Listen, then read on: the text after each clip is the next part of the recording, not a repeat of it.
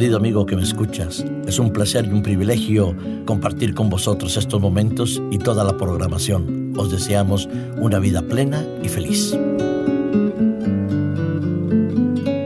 Arsenal químico. A veces me pregunto qué hay en la mente del ser humano que lo lleva a preparar, a producir, a elaborar, a guardar, a conservar y a utilizar cantidad de herramientas que en vez de hacer bien, lo que producen es destrucción, muerte, miseria, dolor y sufrimiento a su prójimo e inclusive a ellos mismos. Sí, lo cierto es que la investigación científica es necesaria. Estudiar y comprender cómo funcionan los mecanismos bioquímicos es necesario para la vida, para estudiar cómo curar y paliar las enfermedades de este mundo. Pero cuando la investigación científica se convierte en un arsenal químico, lo cierto es que nos decimos en qué cabeza del ser humano se le ocurre conservar eso. Sin embargo, somos conscientes que en muchos lugares del mundo, aunque no se diga, están ahí lo que nosotros conocemos como arsenal químico. No hace muchos días, una investigación de la ONU revelaba sin lugar a dudas que se había empleado una arma química y se había bombardeado a la población civil con ella. Se comenzaron a negar, se comenzaron a decir que eran los otros, pero lo cierto es que la prueba estaba ahí. Habían muerto y fallecido miles de personas debido al uso de este arsenal químico como la que hemos visto hace poco. Pero entonces comienzan a hablarse de que es necesario destruir ese arsenal químico, que es necesario eliminarlo, que hay que ponerlo en salvaguarda del uso de cualquier persona que en un momento dado de enajenación mental, de odio, de resentimiento, de venganza, la puede utilizar.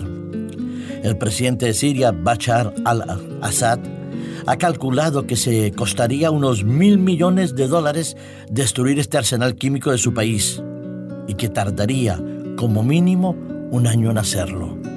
Se quería con esto comprometer a cumplir el acuerdo negociado por los Estados Unidos y Rusia.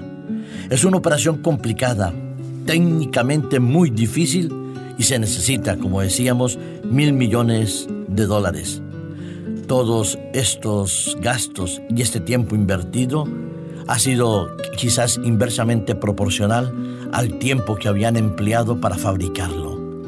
Se dice que un gas como el gas sarín se puede producir casi en un laboratorio doméstico. Pero nos preguntamos los, y se preguntan los expertos qué significa destruir un arsenal químico rápidamente hay que tener un calendario específico, hay que buscar el mecanismo adecuado para que esas bacterias eh, o esas sustancias puedan ser inutilizadas, hay que encontrar dónde y cómo destruirlas y al mismo tiempo hay que ver si lo que se hace al destruirla no está emitiendo esa infección o esa intoxicación o esa contaminación a su alrededor.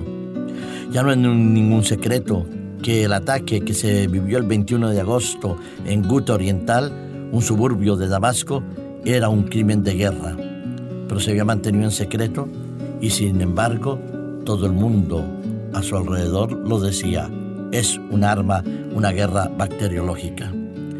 Qué triste es que los seres humanos utilicen la ciencia, la medicina, la tecnología, no para crear un bien, sino para destruir aquellos que son sus congéneres. El sabio Salomón en el libro de Proverbios, en el capítulo 14 y en el versículo 12 dice, que hay camino que al hombre le parece derecho, pero su fin es camino de muerte.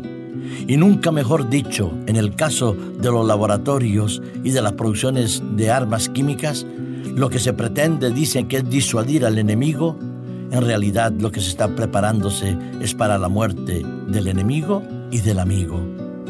Los seres humanos, cuando vivimos lejos de Dios, no medimos las consecuencias de lo que hacemos muchas veces.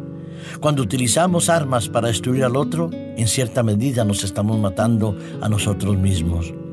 La historia de la humanidad está plagada de guerras, crímenes, persecuciones y no hemos aprendido prácticamente nada. porque el camino que lleva la vida es un camino de paz, de amor, de tolerancia, de comprensión. El camino que lleva la vida es el camino que nos conduce a los pies de Cristo y que nos lleva hacia el Golgotá, al Calvario, a la tumba vacía. Sí, el camino que lleva a la vida es el camino que me conduce al cielo, que me conduce a una mejor relación con Dios. Destruir las armas químicas, mil millones de dólares y un año.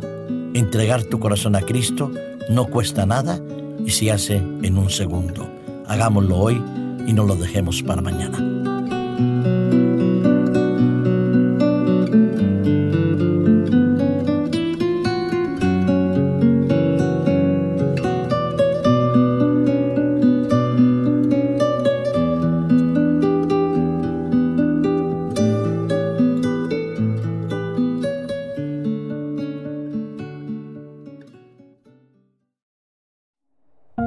Producido por hopmedia.es